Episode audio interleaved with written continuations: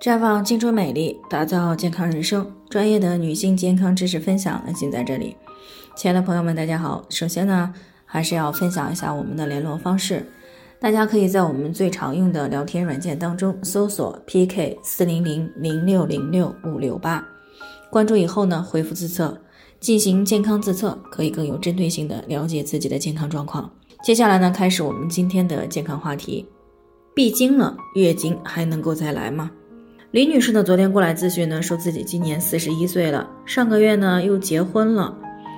那自己呢，在之前生过一个孩子以后呢，离婚后跟前夫了。那么离婚后半年左右呢，她母亲又遭遇了车祸，突然去世了。那这样一个双重的打击呢，让她在后来的一年里呢，一直也都非常的痛苦。那月经有没有来，她也没有太在意。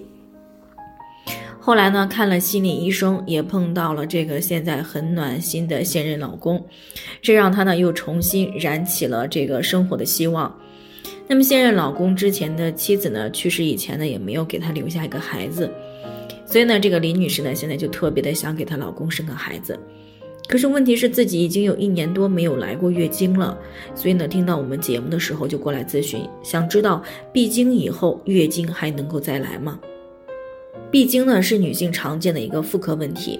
但是闭经呢并不是一种单纯的疾病，它是由多种因素导致的一些病理或生理性变化的一个外在表现。闭经呢可以分为原发性和继发性，以及生理性的和病理性的。原发性的闭经呢是指年龄大于十四岁以后，第二性征没有发育啊，比如说没有子宫或者是幼稚子宫。或者呢是年龄大于了十六岁，第二性征已经发育了，但是月经还没有来潮，这是原发性的闭经。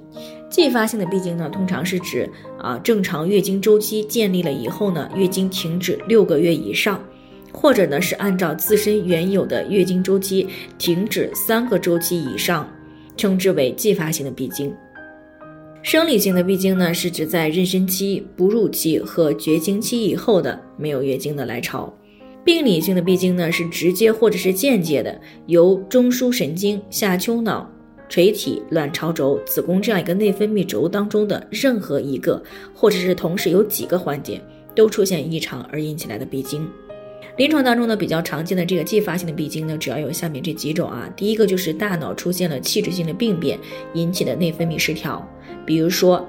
脑瘤这些占位性的病变。第二个呢，就是外界突发的事件以及这个情绪问题引起的内分泌失调，